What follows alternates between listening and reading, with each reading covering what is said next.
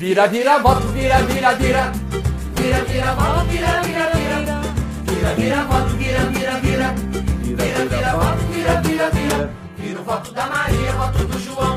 Vira voto do colega, voto do patrão. Tá no ar, tá no ar o Bendita Sois Voz, o podcast de política do Voz. O Voz é um portal de jornalismo independente, colaborativo e experimental. Acesse voz.social, Voz com S. No Twitter e Instagram é Voz Underline Social. Já que você está nos ouvindo, apoie o jornalismo independente. O Voz é uma iniciativa que precisa de apoio para continuar existindo e a gente tem planos a partir de R$ reais lá no site do Catarse, catarse.me barra voz underline social. A gente sabe que a grana tá curta, mas a gente também sabe que o jornalismo é importante para mudar essa realidade. Então apoia lá. Há 10 dias da eleição, hoje a gente fala de detalhes que podem ser definidores. E não vamos deixar passar a última pesquisa IPEC. Quando se trata de uma eleição incomum como essa, todo detalhe é importante. E há uma série de questões que permeiam a política brasileira que sugerem que a atenção precisa ser redobrada. Desde transporte para os mais pobres, passando pelo aumento da violência e constrangimento por parte dos bolsonaristas, o chamado voto envergonhado, até deepfakes. Serão dez dias tensos. Como foram os últimos quatro anos, né? E serão 10 dias tensos, principalmente porque a última pesquisa IPEC mostra Lula com 47% das intenções de voto e Bolsonaro com 31%. Ou seja, por essa pesquisa, o candidato do PT se elege em primeiro turno, enquanto o incumbente passa vergonha na ONU e no funeral da Rainha Elizabeth II. Isso logicamente leva os bolsonaristas a surtarem, com o ministro ameaçando institutos de pesquisa e a militância em chamas. A questão é saber o quanto dessa militância é orgânica, porque nesta semana a Folha de São Paulo trouxe a história de um apoiador pago para fazer perguntas a Jair Bolsonaro. Apoiador fake, né? Então serão 10 dias apreensivos e a gente está aqui para te ajudar a navegar por eles pouquinho mais de facilidade e, quem sabe, otimismo. Chega mais, tá começando mais um Bendita Sois Vós. Eu sou Georgia Santos, hoje participam a Flávia Cunha e o Tércio Sacol. Flávia Cunha, seja muito bem-vinda a 10 dias da eleição que certamente pode ser considerada a mais importante dos últimos tempos aqui no Brasil, né? Seja bem-vindo. Obrigada, Georgia Tércio, nossos ouvintes. Pois é, né, Georgia? Atenção redobrada, mas com otimismo. Olha, eu que sou uma pessoa pessimista, estou começando a me, me contagiar por esse otimismo das pesquisas e eu acho que realmente a gente vai deixar de ter vergonha de ter um presidente que fica indo para o exterior para fazer tanta bobagem. Talvez ano que vem a gente já tenha um outro cenário, né, em que o Brasil consiga recuperar essa autoestima internacional, porque está difícil aguentar Jair Bolsonaro passando, pagando mico em vários continentes, em vários países, né? E fazendo com que a gente realmente sinta vergonha, às vezes, de ser brasileiro quase que o tempo todo, não só às vezes, né, Tércio? Então, é por isso que é mais importante ainda a gente redobrar a atenção para uma série de questões que permeiam essa que é uma a eleição mais importante do, do período democrático, muito provavelmente, né, Tércio Sacol? Seja muito bem-vindo. Obrigado, Georgia, Flávia, aos nossos ouvintes. E é muito importante porque tu falaste do período democrático, porque ela ameaça a existência desse período democrático, né? E quando a gente discute uma eleição que pode ser uma eleição para não haver eleição, ela é, passa a ser é, vital, passa a ser essencial nas nossas vidas. Agora, eu não tenho como abrir com outra coisa, Georgia que baixaria, que nível o bolsonarismo comprando apoiador para fazer pergunta no cercadinho. Eu sempre pensei que as pessoas dispunham de um tempo, é, no mínimo, ocioso, né? Para não dizer outra coisa, para ficar indo no cercadinho perguntando. Agora a gente percebe que não são todos que têm esse tempo ocioso, não. Alguns desses tempos são remunerados e bem remunerados, é, surgindo questões como quantos desses apoiadores são pagos, quem está pagando eles e por quanto tempo foram pagos e com qual dinheiro foram pagos, já que a matéria da Folha de São Paulo mostra interlocução com o Palácio do Planalto. Mais um dos 10.255 escândalos do governo Jair Bolsonaro. E com certeza não são pagos com sanduíche de mortadela, né? Custou bem mais do que isso. bem mais do que isso. Mas é isso, pessoal. Estamos a cerca de 10 dias da eleição mais importante do período democrático. Talvez, talvez não seja tão emblemática quanto a primeira, mas sem dúvida a gente está falando, como disse o Tércio, de uh, do sistema em si, né? Da, da, democracia em si. Então, é sim uma eleição em comum, quando, como a gente falou no episódio passado, é sim uma eleição diferente, é sim uma eleição importante e é sim uma eleição definidora dos rumos do sistema democrático do Brasil. Agora, uh, vamos pegar então, vamos começar por esse detalhe do, do, do, apoiador que foi pago, porque assim, gente, quando a gente fala em, em, em pagar a militância, tem uma série de, de, de, questões aí que são, são comuns. Agora, pagar para perguntar é um pouco complicado, né? Muito embora não seja surpreendente, principalmente quando a gente vê e sabe que o presidente reage tão mal a questões sensíveis feitas pelos jornalistas, né? Mas tem um, um, um detalhe que eu quero aprofundar com vocês, para além do mico, né? Para além da, da questão constrangedora, que é o modus operandi. Por quê? Eu quero juntar duas questões: o apoiador pago com a pesquisa. A gente está gravando na terça-feira, dia 20 de setembro, feriado no Rio Grande do Sul, inclusive. Uh, o programa, o, o, episódio vai ao ar no dia 21. Então, nessa semana, a Folha de São Paulo divulgou essa, essa reportagem mostrando que esse apoiador foi pago para fazer pergunta, mas a gente também teve a divulgação da pesquisa IPEC, que mostra que o candidato do PT, Luiz Inácio Lula da Silva, tem 47% das intenções de voto, ele aumentou um ponto percentual, e o Bolsonaro se mantém com 31%. É, esse resultado ele indica um cenário de estabilidade na disputa, né? principalmente se a gente olhar para os números do Datafolha também. Por quê? A gente tem institutos diferentes, com metodologias diferentes, bem diferentes, inclusive, chegando num resultado muito similar. Nessa pesquisa aqui, a margem de erro é de dois pontos percentuais, né, para mais ou para menos. Em relação ao levantamento passado, ele teve pouca mudança, mas é importante porque a gente está falando de um levantamento que foi feito no dia 12 de setembro pelo Instituto, então é realmente uma estabilidade. O Ciro Gomes segue com 7%, mesmo índice da pesquisa anterior.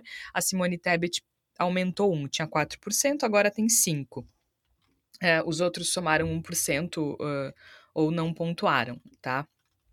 Por que, que eu tô falando especificamente da pesquisa? Porque, é, logicamente, esses números mostram que é real a possibilidade de uma vitória em primeiro turno. E, logicamente, isso fez com que a militância bolsonarista surtasse, né? Realmente, quem acompanha as redes sociais ou quem tem algum, algum acesso a essas pessoas percebeu que foi uh, um resultado que mexeu muito com as pessoas. As pessoas ficaram muito desestabilizadas, a ponto de o ministro das comunicações do governo de Jair Bolsonaro, Fábio Faria, ele postou o seguinte no Twitter: TSE Anote esses números que o IPEC está dando, que no dia 2 de outubro a população vai cobrar o fechamento desse instituto. Chega desses absurdos com pesquisas eleitorais. A hora da verdade está chegando. Então, assim, a gente tem uma uma, um ministro ameaçando um instituto, né? E ele continua: os amantes da esquerda entraram forte na defesa do resultado da pesquisa, como já era esperado. O IPEC deu all-in, ou se consagra ou se desmoraliza. Se eu estiver errado, não terei problema em reconhecer o erro, será? Mas cobrarei o contrário. Dia 2 está logo aí. Aguardemos. Enfim, ele escreve mais um monte de coisa. E assim como ele, uh, os eleitores também, né? Tem um, um perfil que eu gosto de seguir no, no Twitter, que é muito revelador, que se chama Prints Bolsonaristas, né? A arroba é Prints Minions. E é uma pessoa que, enfim, entra todos os dias em grupos do, do Telegram, se não me engano, e do WhatsApp também, para ver em grupos bolsonaristas, né, para ver a quantas anda o bolsonarismo fanático no Brasil. E algumas das mensagens que surgem depois da divulgação dessa pesquisa são, são nessa linha assim, ó. Não tem chance do Lula ir para o segundo turno. Se for, o presidente precisa acionar o artigo 142 urgente. Aliás, isso me lembrou do debate, né? Porque no, deba no debate, não, desculpa, na entrevista da, da Globo, que o, que o, que o, que o Bonner pergunta sobre liberdade de expressão, enfim, sobre as pessoas que ameaçam a, a um golpe, né? Porque o artigo 142 é, trata das Forças Armadas, tá? Então, das, das prerrogativas das Forças Armadas. As Forças Armadas são instituições nacionais, permanentes, não sei o quê. E aí, o Bolsonaro, na, na entrevista, fala assim: ah, o que, que é o artigo 142? Ele, é um artigo da Constituição. Essa foi maravilhosa, né? Realmente. Assim, Muito boa, né? Sensacional. É, é, basicamente, o artigo 142 ele diz o que, que as Forças Armadas podem e não podem fazer, né? Então, tem uma série de, de parágrafos que estabelece as normas gerais. Mas aí as pessoas dizem, tem que chamar, tem que acionar o artigo 142, como quem diz, tem que usar as Forças Armadas para mudar o resultado. O Doug. Eu fico zoando essas pesquisas, mas é ousadia demais eles darem esses números. Isso é subestimar nossa inteligência. O outro. Os caras nem sabem mentir direito, nem para colocar o Lula só um pouquinho à frente do Bolsonaro para deixar mais convincente. O Derval diz: desespero tomou conta o Watson fala o seguinte: eu, a minha teoria, mesmo com fraude, Bolsonaro ganha com folga e a esquerda irá usar o discurso com relações às urnas que o Bolsonaro usa para tentar anular as eleições. Veremos. A Eliana, Bolsonaro ganha no primeiro turno. Micael, onde estão os eleitores do Lula? Se essa pesquisa for verdadeira, então o homem foi para a lua. Termina maravilhosamente bem. Tá. Por que, que eu tô puxando a pesquisa para agora, Tércio Sacol? Para juntar com a questão do apoiador comprado. Porque a Folha de São Paulo, além de falar desse apoiador comprado, ela também trouxe uma outra informação. Como eu disse, os institutos que têm métodos diferentes, eles mostram essa tendência do Lula, principalmente o IPEC e a Datafolha, mas também tem a Genial Quest, que é, é, um pouquinho menor a diferença entre eles, mas também uma tendência de o Lula, se não ganhar no primeiro turno, chegar perto dos 50% dos votos válidos, né? Mais um. A única que dá empate técnico é a Paraná Pesquisas, tá?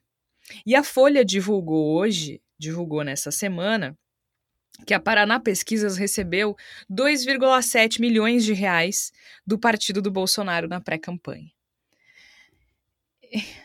É um modus operandi, porque ele não tem mais força política. Ele não tem mais força política para ser presidente do Brasil, para se eleger, para fazer qualquer coisa. E tem uma outra pesquisa que saiu na última semana, eu não vou me lembrar do instituto, mas é melhor que eu não lembre porque não dá ibope para essa gente doida, né?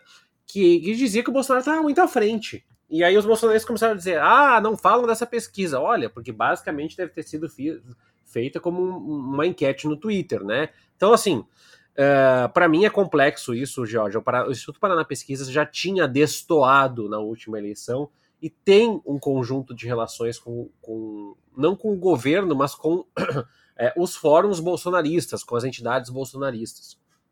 É, isso é histórico, né? E agora tem esse acordo aí uh, junto ao PL, uh, ao partido que uh, onde está o Jair Bolsonaro agora.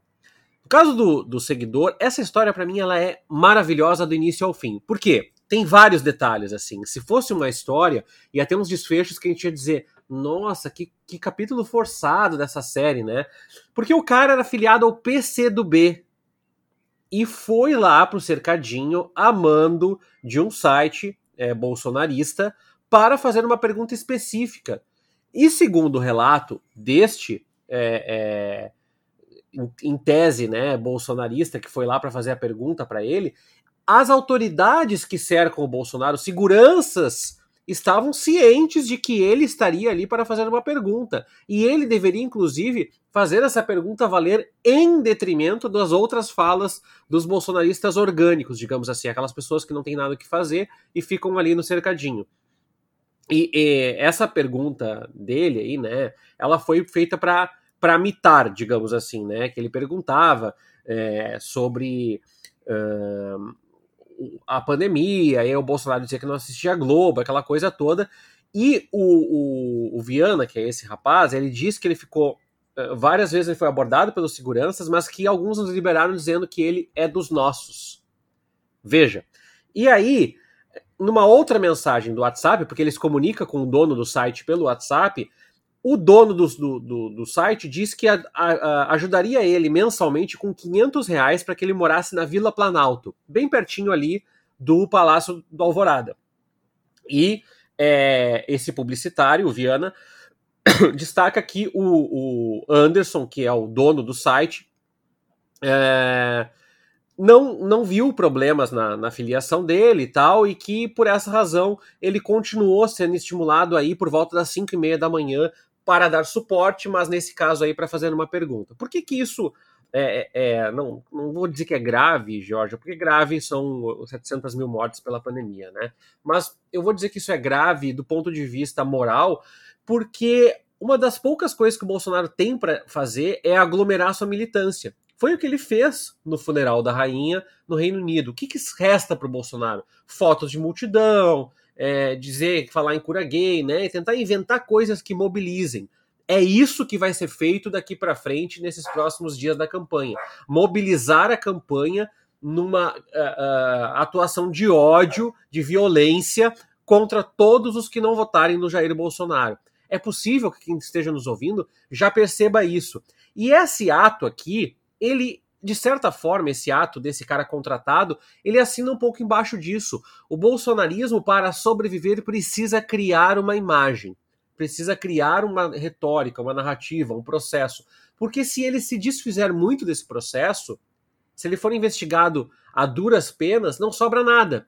Só o que sobra é o discurso. Tem uma enquete rolando aí no Twitter de um cara que vai num, num protesto bolsonarista e pergunta qual a a, a melhor proposta que o Bolsonaro fez que ele cumpriu durante o governo dele. E é bizarro, porque ninguém sabe responder nenhuma proposta. O máximo que eles respondem é tudo, tudo. Todas, todas. Né? É. Ou tudo... então, assim, eu gosto de tudo que ele fez, todas. Principalmente aquela do corrupção, né? Isso. É umas coisas assim, é. É isso. E aí, ele não tem uma marca, né? É, encadeando, né, Georgia? Ele fez um discurso da, da, na, na ONU nesse dia 20 de setembro e basicamente ele criou um, um, país que não existe, né? Onde as pessoas estão enriquecendo, a inflação está caindo, o emprego está subindo, né? É, sublimando toda a tragédia humana que o país está passando agora, com 33 milhões de pessoas amealhadas pela fome, né? Então, essa retórica que tem lá um cara no cercadinho para fazer, cada vez mais se, se afirma. Ou seja, hoje 30 e poucos por cento da população brasileira vota em uma retórica, vota em uma ideia, vota em um discurso. Porque na prática o bolsonarismo só destruiu e pilhou. Tu sabe que eu tava pensando, eu acho que daqui a pouco é, vota mais do que numa ideia, eu acho que eles votam numa figura, sabe? É, numa, numa figura mesmo. O que, que eu quero dizer com isso? Um cara que diz que defende Deus e a família e fala o que quer e é gente como a gente. É isso, porque nem ideia ele tem, sabe? Um, num debate para entre os candidatos a governo do estado aqui no Rio Grande do Sul, a gente tem um bom parâmetro, porque um dos candidatos é o Onix Lorenzoni, que é um dos ministros mais próximos do Bolsonaro e, e dos que mais verbaliza essas ideias, porque o Tarcísio não faz isso, por exemplo, né? Uh, acho que nem a Damares anda fazendo tanto, muito embora ela também seja dessa linha. E aí, assim, no meio de um debate em que um candidato perguntou sobre fome, a resposta dele era dizer que a esquerda odeia a família, que a esquerda quer destruir a família, que a esquerda quer destruir as crianças, que a esquerda só se preocupa em cantar a internacional socialista. Isso é tão descolado da realidade que eu acho que as pessoas não apoiam uma ideia. Eu acho que é a figura dele, sabe? Uh, aquele macho ameaçado é, que sente que a, o estilo de vida dele está sendo ameaçado conforme as mulheres ganham espaço no mercado de trabalho, as minorias ganham sentido. espaço. E, e assim, Jorge, eu, eu, eu, desculpa ter diversar para um assunto pessoal, mas na minha família eu tenho eleitores do Bolsonaro, acho que boa parte de quem nos ouve tem também na sua família algum eleitor do Bolsonaro. E são pessoas que não estabelecem nexos entre a tragédia que o Brasil vive e o governo. Sim, é sempre tudo. E é, é, engraçado porque quando a, a gasolina custava 13,70 no governo da Dilma, era culpa da Dilma. A gasolina custar 8 reais no governo Bolsonaro não é culpa do Bolsonaro. Então. Não, não existe uma conexão, né? Assim, eu, eu conheço pessoas que vão votar no Bolsonaro que se vacinaram, que se cuidaram na pandemia, que sabem que foi perigoso, que sabem que era problemático, por exemplo, né? Que, uh, que, que, que me falaram, assim, de, de, eu chegar e perguntar assim, fulano, como é que tá, como é que tá teu trabalho? Uh, uma pessoa que trabalha com vendas. E ele me respondeu, nunca esteve tão ruim. E eu disse, nunca? E ele, nunca esteve tão ruim. E eu disse, e tu ainda vai votar no Bolsonaro? Vou. Então, assim, eu acho que é uma, é uma figura, é uma ideia de estilo de vida sabe? Que, que sustenta essas pessoas vinculadas a ele. Mas eu também noto, Flávia, a partir até do que o Tércio falou, das reações que a gente teve com relação ao discurso, aquele vexame na Inglaterra. Gente, a gente tem um presidente da República indo para o funeral da rainha mais longeva da história, só não é mais longeva que o Luís XIV, que assumiu criança o reinado na França, e ainda assim só perdeu por dois anos. Um momento solene e aí o cara se encontra com o rei da Inglaterra e dá tapinha nas costas e ri. Aí depois vai gravar um vídeo uh, para ver o preço da gasolina na Inglaterra, como se fosse um youtuber, assim, sabe? É uma coisa vergonhosa.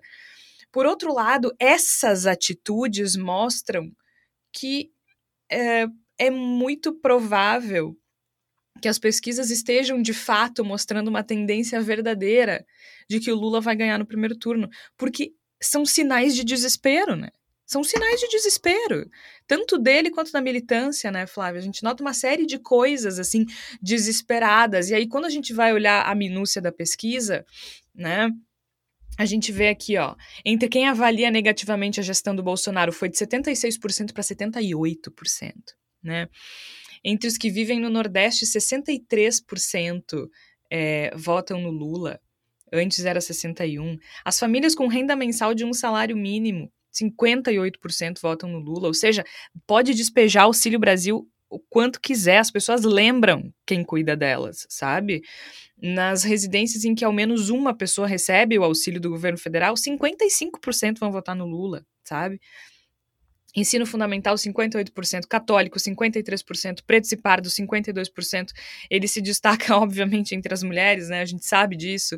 Então, é, me parece que todas essas ações, esses constrangimentos, né? A gente teve as pessoas lá na Inglaterra xingando jornalistas da BBC, dizendo que eles não eram bem-vindos na Inglaterra. Se o Brasil é tão bom e o Bolsonaro é tão bom, o que, que essas pessoas estão fazendo na Inglaterra? Ah, é muito né? bom isso.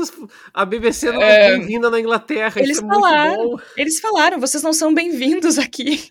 Então, assim, é, é, primeiro eles ensinam o que é nazismo para a Alemanha, né? Depois eles ensinam o que é cristianismo para o Papa, e agora eles ensinam o que é ser britânico para a BBC, ensinam jornalismo para a BBC.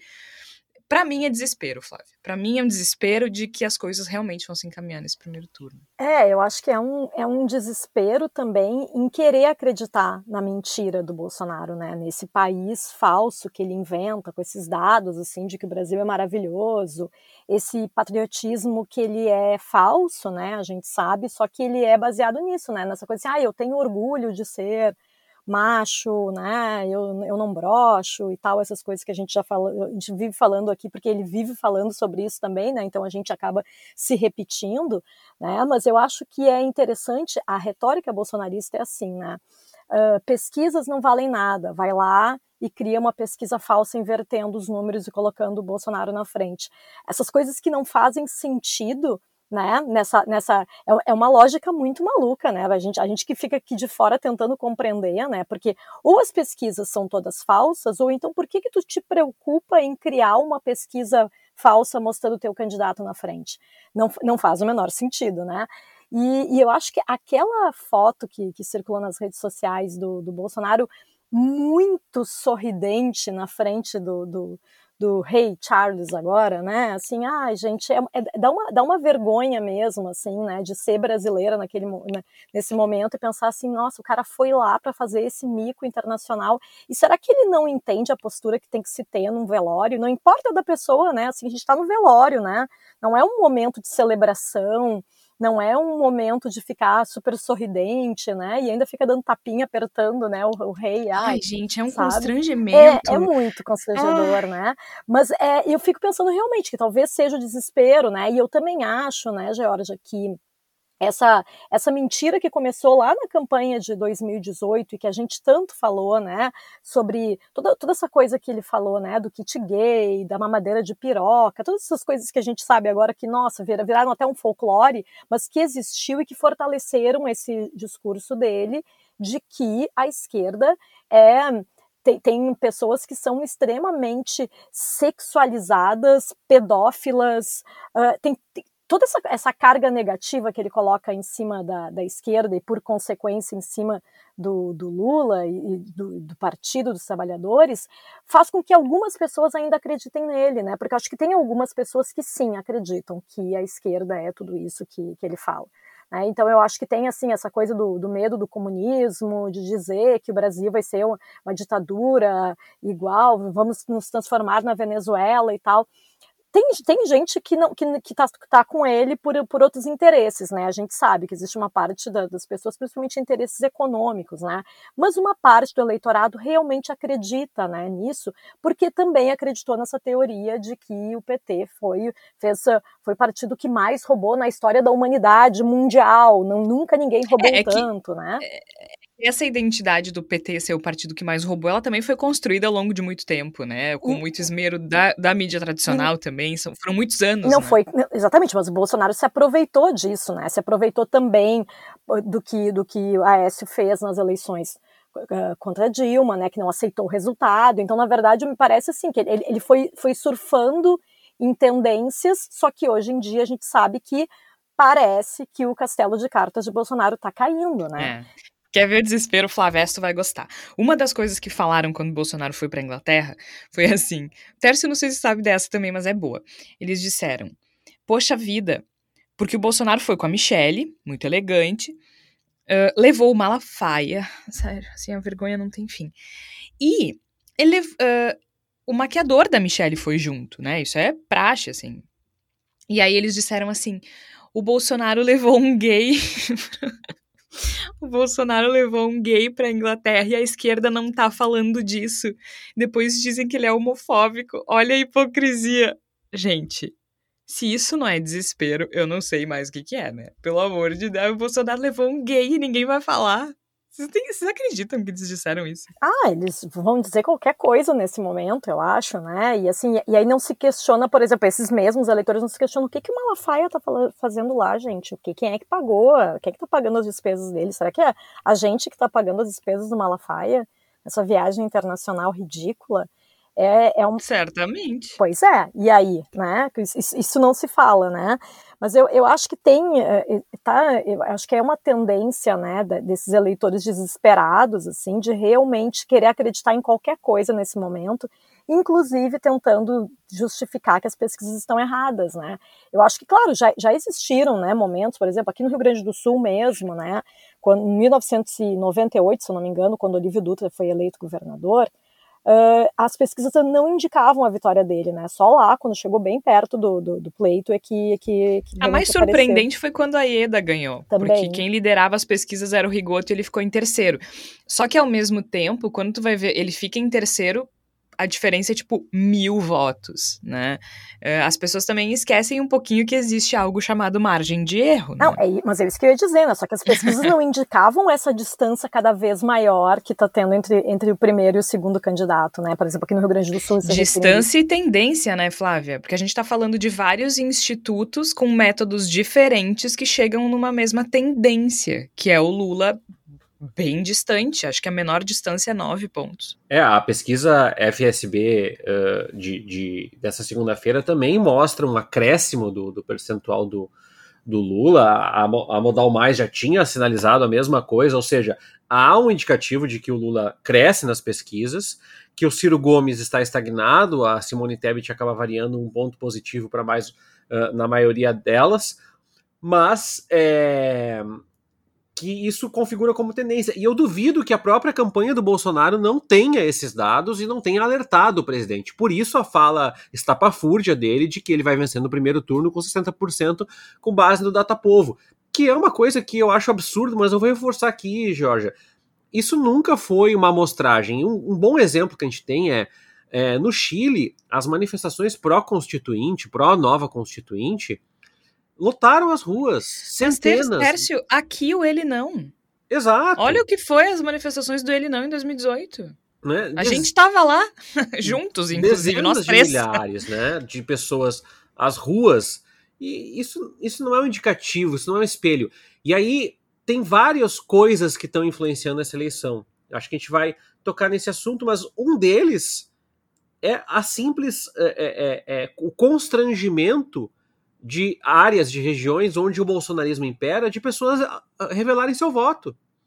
É, há uma ameaça explícita. Eu vou, vou tentar particularizar de novo o caso. Aqui no meu bairro, tem um cara que fica parado na frente do mercadinho que toda vez que eu encontro, que eu vejo ele, ele tá tentando deixar claro que ele está ameaçando as pessoas que vão votar no Lula. Então ele diz assim: tem que pegar uma arma e matar todo mundo, eu tenho arma em casa. Ele faz esses discursos para constranger, para ameaçar. E esse é um modus operandi bolsonarista. Né? O constrangimento, a ameaça, o medo, o terror, né? a, a, a investidura naquilo tudo que se avizinha ao fascismo, ou seja, a eliminação do contraditório, né? O cerceamento de tudo que não é aquilo que eu gostaria que fosse, né? Então, na minha concepção, é, esse constrangimento ele não tem sequer aparece muitas vezes nas pesquisas. Segundo a, a, a, o diretor da Quest, é, existe sim um voto constrangido no, no, no ex-presidente uh, Lula por conta dessas famílias ou desses da grupos intimidação que se é. sentem com medo. Não mas é na hora da urna eu ninguém acho... vai ver. É, eu acho que tem até um grupo que pode ter vergonha, que é o grupo que sempre falou mal do PT, por exemplo, e aí agora se vê obrigado a votar no PT porque tem um maluco no poder. Mas a maioria é intimidado mesmo, né? E é engraçado o data povo, né? Vocês vão, vão entender o que eu tô falando. É, vocês e quem tá nos ouvindo, Varia muito conforme a região que a gente frequenta, né? Eu, eu moro num bairro, a, Flávia, a gente mora no mesmo bairro, a Flávia e eu, que é. Não é um bairro bolsonarista, é um bairro em que o Lula, eu acredito que tenha mais votos. Pelo menos quando eu saio na rua, é muito raro eu ver uma bandeira do Brasil, coisas desse tipo, né? Já manifestações apoiando o Lula são bem comuns. Mas tem um bairro aqui em Porto Alegre, que é o Moinhos de Vento, que é um bairro bolsonarista, que é onde está o Parcão, que é o, o, a praça, o parque em que as pessoas se encontram para fazer as manifestações pró-Bolsonaro. E eu fui tomar um sorvete na, na, no Moinhos de Vento, domingo, sábado. Gente, dá um desespero, porque ali, assim, ó, é todo mundo, assim, umas camisas do Brasil, e, cara, sem querer estereotipar, mas já estereotipando, a gente, a gente fez uma brincadeira. Eu, meu marido e a filha dele sentamos num banco, tomando sorvetinho. E aí a brincadeira era quem vota em quem, né? Aí a gente esse é Bolsonaro. Esse também. Esse acho que não. E assim ia indo. Tu olhava Mercedes e BMWs com adesivo do Bolsonaro, do Onix e do Mourão. Era, era o cúmulo do estereótipo. Só que, ao mesmo tempo, eu fazia alguns comentários em voz alta para ver como é que as pessoas reagiam. Aí tinha lá uma loja de queijos deliciosos, que são caríssimos, mas muito bons. Uma vez eu pude comprar lá. E aí eu olhei e falei, aquela loja tem queijos ótimos. Se o Lula ganhar, a gente vai poder voltar a comprar. E aí tu fala e fica esperando, né? E aí tu vê umas pessoas que estão quietinhas num canto, que só te olham e dão uma risadinha, como quem diz, estamos junto. Mas assim, é uma, é uma opressão, né? É gente para todo lado. Quando tu vai pro bairro da Cidade Baixa, pra Redenção, que é outro clima, tu já fica mais vo... tu relaxa, sabe? Tu não sente que alguém vai querer te dar um tapa por qualquer coisa que tu fale. E esse essa tensão essa intimidação de violência simbólica, ela, ela tem um peso muito grande na gente, né? Eu nunca tive receio de usar adesivo na rua. Agora eu uso, mas, mas vou tensa, entende? Hum, fico preocupada com as reações. Isso é absurdo. Isso não tem explicação. Isso não tem explicação. Não é admissível um troço desse. Não é admissível. E, e é silencioso, né? Esse constrangimento, claro. ele é silencioso. A gente tinha medo é, das manifestações LGBTQIA+, a gente tinha, tinha medo das, das marchas feministas. Gradualmente, o que está tá se, se impregnando é justamente o que o bolsonarismo deseja, que os grupos minoritários tenham medo de ser, de exercer a sua existência. E isso na eleição se, se propaga, né, Georgia? E aí, uma das estratégias do bolsonarismo é: bom, por aqui nós vamos pela ameaça. Mas tu falaste antes, né, Jorge? Tu uma série de estatísticas. Pessoas com até um salário mínimo votam massacradoramente em Luiz Inácio Lula da Silva. Pessoas que são pretas votam majoritariamente em Luiz Inácio Lula da Silva. E qual é a ideia desse processo? A ideia desse processo é fazer com que essas pessoas não votem. Há uma grande preocupação nesse primeiro turno para fazer com que essas pessoas tenham acesso a transporte público. Por quê? porque há prefeitos bolsonaristas que podem e vão deliberadamente boicotar o transporte dessas pessoas para escolas, para igrejas, lugares onde elas podem exercer o seu voto. Tércio, além dessa questão do transporte, quais são os, as, os detalhes, os cuidados que tu acha que, que vão ser determinantes para o voto agora, nesses próximos 10 dias? Porque é claro que uma campanha se constrói com o tempo, e até por isso que a pesquisa tem uma tendência acertada, né? Porque são números que a gente vê que estão consolidados desde o início do ano, não teve muita flutuação com relação a isso. Mas os últimos dias são fundamentais, especialmente quando a gente percebe que existe uma possibilidade de um dos candidatos ganhar no primeiro turno. Né? Ou seja, existe uma possibilidade de migração. Porque tem gente que quer votar em quem vai ganhar, porque tem gente que não quer desperdiçar voto, porque tem gente que entende, principalmente se, se, se a ideia é votar no Lula no segundo turno, nesses últimos dias a pessoa pode pensar: bom, eu já vou ter que escolher no segundo turno mesmo, não quero arrastar isso por mais um mês, vamos resolver isso de uma vez. Então, quando, quando a gente está falando de 10 dias definidores para uma eleição ser resolvida no primeiro turno ou não, há uma série de questões em jogo, especialmente numa eleição tensa como é esta eleição, né, Tércio? Então, assim. Tem essa questão do transporte dos mais pobres, por exemplo, que é um problema. Muito embora a gente saiba que em dia de eleição, uh, em tese, é passe livre, né? Isso. As pessoas não precisam pagar para transportar. E, e, é uma eleição ao domingo, então a maioria das pessoas não trabalha. E também é o dia inteiro, que também facilita. Mas a gente sabe que isso pode ser um problema também com idosos, por exemplo, né? Ou com pessoas que têm dificuldade de mobilidade. Uh, tem uma série de questões que podem atrapalhar. A gente falou do aumento da violência e do constrangimento. A gente falou do voto envergonhado. Mas uh, quais são os outros pontos que tu acha que a gente precisa prestar atenção agora nessa reta final? Acho que tem um detalhe importante que o Datafolha deve divulgar agora, ainda nesse dia 20, mas nós temos o dado do último. O número de pessoas que não sabem uh, o número dos seus candidatos. No Lula, 81% das pessoas sabem o número, né? No Bolsonaro são 67%. Lembrando que Bolsonaro é, que o Bolsonaro tem uma troca de partido, mas ele ainda assim tem uma predominância no conhecimento do número dele em relação a Simone Tebet e ao Ciro Gomes, que tem um percentual pequeno na relação de domínio. Outra coisa. É que o Bolsonaro tem uma vantagem, né? O número dele é o ano. É verdade. Então, tu fala Bolsonaro 22, pode ser a eleição, mas né, eu acho que é um número que fica fácil de gravar por causa do ano, né? É verdade. Isso facilita a vida dele. E, e aí Infelizmente. Um, um, outro detalhe que nos, nos catapulta né, para essa eleição, que é o alto número de eleitores de Simone Tebet e Ciro Gomes que são voláteis, né? Mais de 50% no caso do Simone Tebet, mais de 40% no caso do Ciro Gomes. Por quê?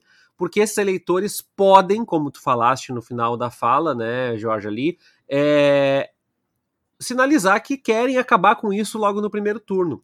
Se, vamos lá, faz um exercício de retórica aqui, tá? Um exercício de imaginação se 20, 30% dos eleitores do, do Ciro Gomes, né? Vamos pegar aí 1,2% dos votos, por exemplo, 1,5% dos votos do Ciro Gomes, decidirem que não votarão em Ciro Gomes, e digamos que 60% desse 1,5% vá para Lula, bom, nós temos Lula crescendo um ponto percentual no pleito do primeiro turno, que pode ser a diferença que ele precisa para vencer a eleição. Então eu falei do número, com desconhecimento do número, desse, dessa volatilidade. Tem um outro elemento que é muito importante para a gente atentar, que é o bolsonarismo é muito forte no último dia de campanha, com campanha de desinformação. Então, vai ver todo tipo de apelo, como aconteceu. Por que, eu estou dizendo isso, Georgia? Porque aqui no Rio Grande do Sul, as pesquisas davam conta de que a eleição para o Senado ela estava muito bem desenhada de outra forma. E aí o, o Luiz Carlos Reins se elege senador à frente de todos os prognósticos. Por quê? Porque houve uma campanha de disparo em massa no interior do estado, fazendo todo tipo de ameaça, de retórica, de terror para cima das pessoas, e essa é uma estratégia que o bolsonarismo conta para reverter votos de última hora. Claro que não é tão simples como é, foi na última eleição, que as coisas estão um pouco mais uh, limitadas pelo controle, pela ação do Tribunal Superior Eleitoral. De qualquer forma, é um elemento a ser. Mas não o suficiente, né? É, é, é um elemento a ser desenhado, porque os dois últimos dias de, de campanha são fortes nesse sentido. E vou trazer um outro elemento que eu acho que deve ser olhado com muita ressalva, mas não dá para ignorar, que é o debate da Globo. Né? É, eu acho que esse vai ser muito determinante pro primeiro turno, assim. Eu acho que se o Lula for bem ali, uh, vai ser arrasador, eu diria. É, eu, eu imagino que uh, com, a gente tem que levar em conta que, né, digamos assim, que a Globo faz lá 20 pontos no, no, no Ibope, é, é bastante gente, tem a repercussão online depois. No entanto, é bom que a gente lembre que uh, nem todo mundo é permeável ao debate, nem todo mundo assiste ao debate, e nem todo mundo está disposto a, a comprar a, a, versão integral das coisas, né? É, não, mas assim, nem todo mundo assiste ao debate, mas assim, a gente tá falando de Globo, né? É, é, é não vamos esquecer dos números da, da entrevista do Jornal Nacional, por exemplo. E o debate é depois da novela. Uma novela que tá terminando, depois de Pantanal. É, é mais fácil tu dizer, ah, tem debate, vamos ver, vamos esperar, sabe? Não sei não se não tem tanto impacto. É, assim. a minha percepção é que não, não, não move montanhas, mas é um elemento que, que pode ser levado em conta, sobretudo se eventualmente o Lula topar, é, é escolher não ir, o que é uma coisa que não deve acontecer. Ele já confirmou a presença no, eu acho no debate. sim, e, eu, e a Globo já disse que quem não for, eles vão fazer debate mesmo assim, e o púlpito vai ficar vazio com o nome da pessoa, e cada vez que a pessoa deveria responder a uma pergunta, eles vão focar o púlpito vazio. E o Lula aceitou, inclusive, da entrevista para o Ratinho, numa sabatina do SBT. É, mas não vai participar do debate do SBT, né? Não vai participar do debate, mas a entrev... o, o Ratinho com certeza vai ter muito mais audiência. E assim, né? Se tem uma coisa que o Lula sabe fazer é falar para povo, né, gente? Que é o público do Ratinho. E, e, ele, e o Lula em entrevista não se aperta. Olha a entrevista pro William Vac, ele foi super bem. Pro Jornal Nacional, ele foi super bem. E pro Ratinho, ele vai engolir o Ratinho. Um, eu, eu, ele não tá ele não tá se acanhando com isso assim eu acho que isso é, é, é, interessante ver essa estratégia. Agora o debate ele tem que ser no debate da Globo ele tem que ser melhor do que ele foi no debate da Band. É e aí o último detalhe que eu ia colocar que, que não dá para ignorar nesse contexto é uh, a campanha do, do Lula né, avalia que a eleição dele está muito atrelada à conquista dos remanescentes votos potenciais indecisos, especialmente no sudeste do Brasil, Minas Gerais, Rio de Janeiro, São Paulo Espírito Santo. Por quê? Porque se a gente conta aí que são 4% de não sei, se ao menos 2% desse não sei for para Luiz Inácio Lula da Silva, nós temos uma grande chance da migração dessa campanha acabando no primeiro turno, desse processo acabando no primeiro turno. De novo, Georgia, não são favas contadas, porque tem muita coisa para acontecer ainda, e como eu disse, a gente já conheceu a face do bolsonarismo quando ele se enraivece, quando ele se enfurece, né? E eu acredito, e eu não estou constrangendo, e não, eu estou dizendo para as pessoas tomarem cuidado, porque de fato o bolsonarismo já percebeu que será derrotado, ou em primeiro ou em segundo turno e é inimaginável o tamanho do estrago que eles podem fazer nesses próximos dias. Então, é bom tomar cuidado, é bom ter cautela, é bom é, conversar com as pessoas que a gente sabe que podem não ser ameaçadoras, não ser agressivas. Lembrando que o Brasil nunca teve tantas armas distribuídas uh, como tem agora, inclusive de forma ilegal, inclusive na, na mão das milícias né? E, então é sempre importante a gente saber com quem a gente está dialogando. De qualquer forma, eu acho que nenhum desses elementos que eu elenquei aqui é capaz de minar a candidatura do Lula. Talvez não alcance os 50% que precisaria para um primeiro turno, mas muito dificilmente não venceria um segundo turno.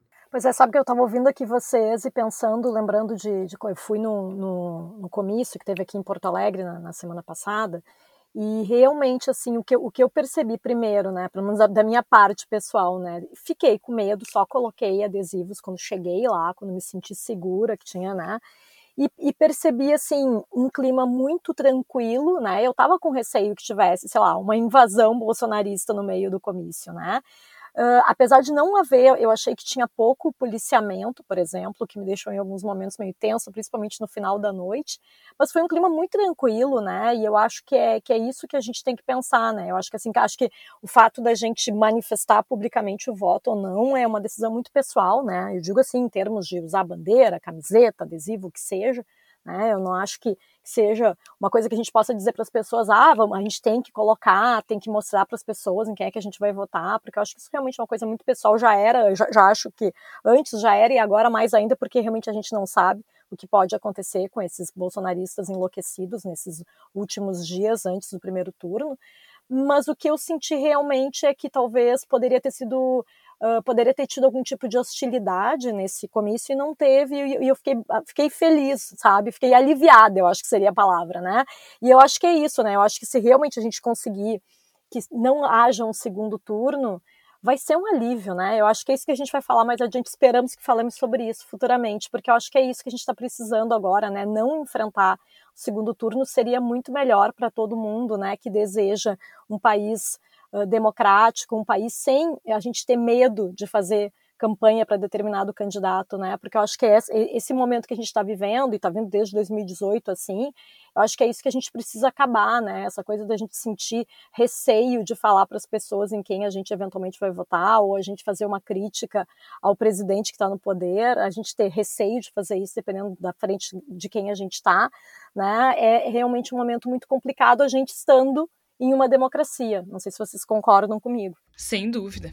A pergunta que eu quero fazer é: tu acha que dá para ganhar no primeiro turno? Eu acho que dá para levar no primeiro. Quero saber de vocês muito sucintamente. Teres, dá ou não dá? Olha, Jorge, eu prefiro manter a cautela. Eu acredito que dá, mas que tá meio a meio. Eu não diria. Temos um Celso Rotti presente entre É, nós, eu não, eu não acreditaria. Eu, eu ainda tenho a, a ressalva crítica de que, de novo, o bolsonarismo é forte na reta final das, das campanhas. Eu acho que o Lula vai chegar muito perto, mas eu não tenho essa certeza de que vai ser no primeiro turno. Flávia Cunha, o que, é que tu acha? Eu não gostaria de ser a Regina Duarte, né, do, do, do, do podcast, mas eu tenho medo, tenho medo de realmente não dar no primeiro turno, não sei realmente se vai chegar. Não, mas não tô perguntando, eu tô perguntando se vocês acham que vai ou não. Medo todo mundo tem, amiga. pois é, não, mas é que é, é ruim, né, ser a Regina Duarte da, da história, né? Não, mas eu, eu acho que eu espero, eu tenho uma esperança que, que realmente termine tudo no primeiro turno, mas realmente acho que o meu, o meu pessimismo ele é maior e o meu receio é maior. Então, realmente eu acho que talvez a gente tenha segundo turno, sim, infelizmente. Muito bem, vamos para a palavra da salvação para a gente ficar um pouquinho mais alegre ou não. Flávia, o que, é que tu tens para gente? Eu vou sugerir aqui um documentário que eu assisti ontem, que é Quebrando Mitos, da direção do Fernando Groisstein Andrade e Fernando Siqueira, que fala sobre, a, partir da, da, da, revelação da masculinidade catastrófica de Jair Bolsonaro, uh, o documentário vai falando sobre diversos uh, elementos que levaram a eleição do Bolsonaro, a milícia, como é que o Bolsonaro agiu durante a pandemia, todo, toda a questão do machismo do Bolsonaro, a religião usada como massa de manobra, o assassinato da Marielle, tudo isso é uma, a construção desse Brasil atual que a gente está vivendo, que é uma tragédia, né, que a gente às vezes até às vezes, acostuma, né, de ter passado por tantas coisas difíceis, né, e eu acho que é importante para as pessoas, talvez, que eventualmente tenham esquecido tudo que a gente passou. Eu acho que esse documentário é muito interessante, talvez por organizar o pensamento e entender que realmente a masculinidade frágil e catastrófica do Bolsonaro resulta num dos governos mais danosos que a gente teve no Brasil, certamente nos últimos anos, certamente, mas talvez da história brasileira mesmo. Né? Então, eu acho que esse tipo de documentário, esse tipo de, de, de esse, esse, tipo de documentário ele é importante para fazer com que talvez algumas pessoas enxerguem que é o momento, né, de votar no Lula no primeiro turno para a gente evitar que Bolsonaro se reeleja, quebrando mitos. Eu tenho uma dica que não é dica de lazer, nem de literatura, mas uh, como a gente já falou várias vezes aqui, né, uh, a gente tem percebido, sentido na nossa, nas nossas vidas, nas nossas rotinas, mais pessoas pobres, com fome, vulneráveis, tristes. E eu sempre tendo a pensar que eu poderia estar na mesma situação que a delas. Uh, houve um, um jogar de moedas que fez com que eu tivesse a oportunidade de não, não estar nessa situação. Mas é, poderia, poderia, poderia estar morando, vivendo na rua, poderia estar pedindo comida. E eu conversei com algumas pessoas, Georgia, Flávia, e a gente vai falar mais disso nos materiais aqui no Voz logo adiante, que houve uma desmobilização em alguns lugares sobre doações, especialmente de alimentos não perecíveis e imóveis, roupas, há muita necessidade dos lares, das ONGs, dos projetos sociais, e como não se fala mais tanto na fome, é como se a fome não estivesse acontecendo tanto, mesmo estando aos nossos olhos, as pessoas pegando comida do lixo. É, então eu queria convidar a todo mundo que está aí para espalhar um pouco dessa ideia também. Uh, tem co provavelmente tem organizações, tem pessoas precisando aí na rua onde tu mora, no bairro onde tu mora, e eu queria estender esse pedido porque é uma coisa que eu ouvi de duas pessoas diferentes de que há uma desmobilização nessa fase recente, especialmente quando as pessoas conseguem polarizar doação para a humanidade. É, é uma coisa bem complicada, triste e trágica. Muito bem lembrado. Agora eu vou sugerir que vocês consumam o Voz, porque a gente ganhou mais um prêmio essa semana, tá? E a gente ganhou mais um prêmio porque a gente é muito bom no que a gente faz, e nem um pouco modesto. Uh, sem falsa modéstia, o nosso trabalho, um episódio do Bendita Sois Voz, inclusive, né, uh, ganhou mais um prêmio, dessa vez da Associação Nacional dos Magistrados do Trabalho, Ana Matra, Prêmio Ana Matra de, de Direitos Humanos, o Brasil que anda de moto. E a gente tem muito orgulho do trabalho que a gente faz, com muita dificuldade, mas com muita seriedade, muita responsabilidade.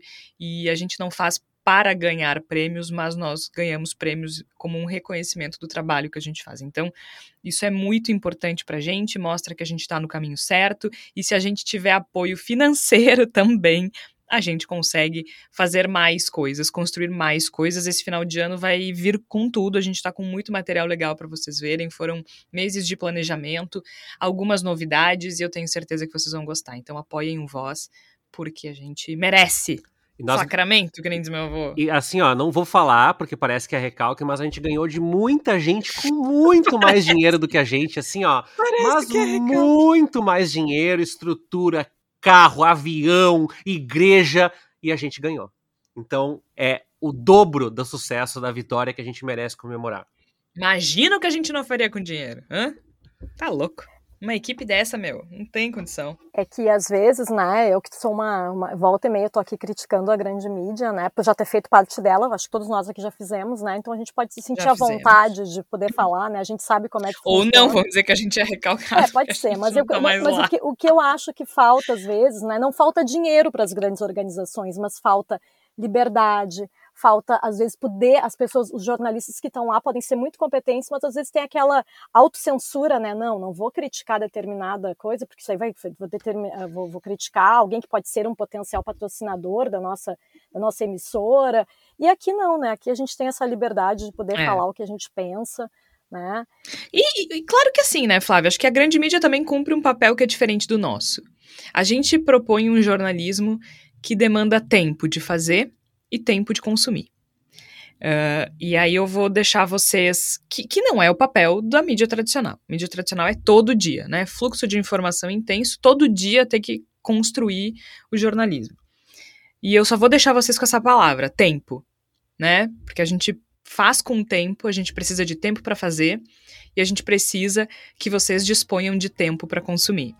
Então, a gente não faz fast news, né? A gente não faz é, uma produção em massa. A gente faz com tempo, cuidado e dedicação, assim como vocês precisam desse mesmo tempo para consumir o que a gente faz. Então fiquem com essa palavra, pra tempo. Conectar as coisas, né? A gente quer estabelecer nexos e a gente precisa de apoio, de ajuda. Se tu não puder apoiar, e a gente entende que a situação é ruim, dá para espalhar o voz. A gente quer que mais pessoas ouçam. Como a Georgia falou, a gente tem várias ideias, mas os ouvintes, o nosso público é parte das nossas ideias. Aliás, várias ideias que nasceram aqui saíram de vocês, então nos apoiem. E fiquem com essa palavra, tempo. A gente volta na semana que vem. Um beijo.